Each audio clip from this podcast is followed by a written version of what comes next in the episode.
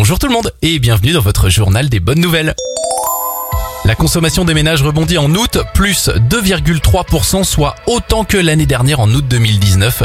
Une bonne nouvelle montrant la reprise de l'économie selon l'INSEE.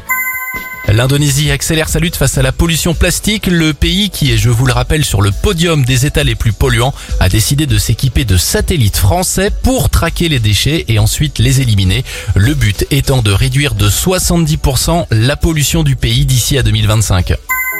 On termine avec euh, cette bonne nouvelle pour les libraires. Malgré la crise sanitaire, les Français ont conservé un engouement pour les livres et les ventes ont augmenté. Un petit exploit malgré six semaines de fermeture. C'était le journal des bonnes nouvelles. Il est disponible là, maintenant, tout de suite sur notre site internet radioscope.com.